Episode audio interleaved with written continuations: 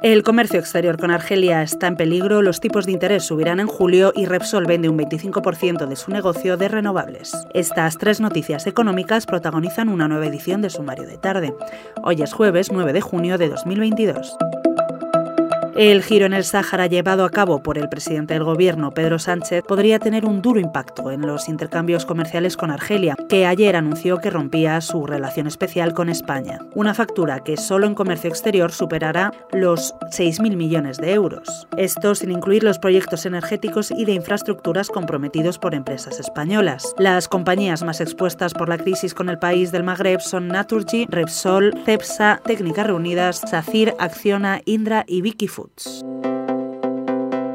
Hoy, además, hemos conocido que el Banco Central Europeo subirá los tipos de interés en 25 puntos básicos en julio para frenar el fuerte aumento de la inflación por la guerra en Ucrania. Se trata del primer aumento en una década.